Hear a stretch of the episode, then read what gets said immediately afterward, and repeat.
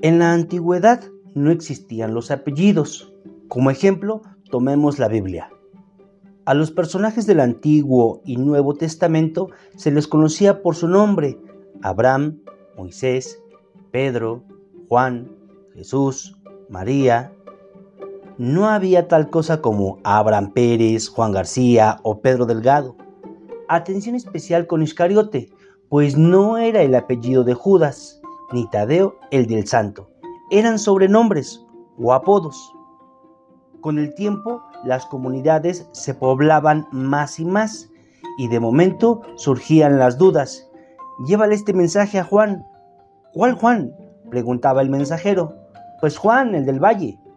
Explicaba para distinguirlo del otro Juan, el del monte. En este caso, los apellidos del valle y del monte, tan comunes hoy en día, surgieron como resultado del lugar donde vivían estas personas. Esto se llama apellidos topónimos, porque la toponimia estudia la procedencia de los nombres propios de un lugar. En esta misma categoría están los apellidos de arroyo, canales, costa, cuevas, prado, peña, ribera, que hacen referencia a una zona geográfica en específico. Por otro lado, tenemos a los Ávila, Burgos, Madrid, Toledo, Logroño, que provienen de alguna ciudad en España. Otros apellidos se originan por alguna peculiaridad arquitectónica con la que se relaciona a una persona. Si tu antepasado vivía cerca de algunas torres, o muy cerca de unas fuentes, o atrás de una iglesia, o al cruzar un puente, o era dueño de algunos palacios, pues ahora entiendes el porqué de los apellidos Torres, Fuentes, Iglesias, Puentes o Palacios.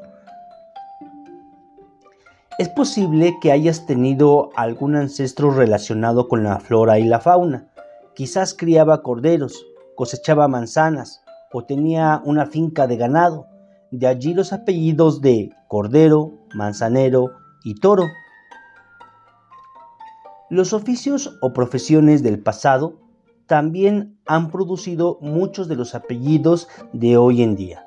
¿Conoces a algún labrador, pastor, monje, herrero, criado o vaquero?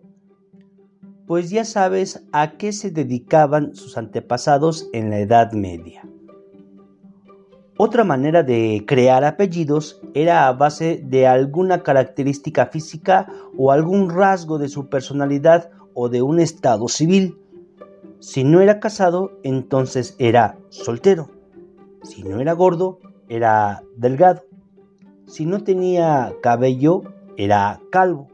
Si su pelo no era castaño, era rubio. Si no era blanco, era moreno. Si tenía buen sentido del humor, era alegre. Si era educado, era cortés.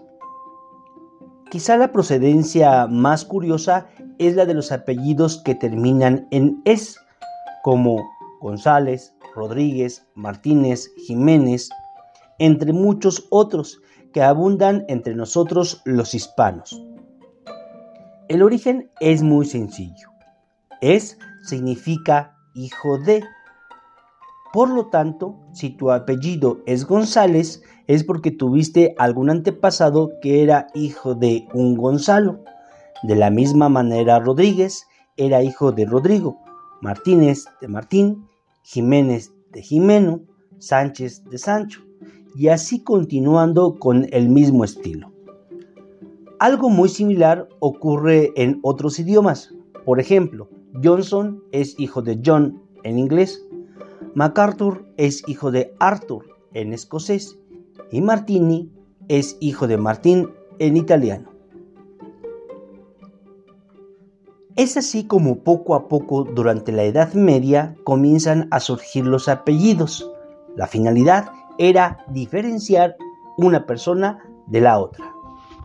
Con el tiempo, los apellidos tomaron un carácter hereditario y pasaron de generación en generación con el propósito de identificar no solo personas, sino familias completas.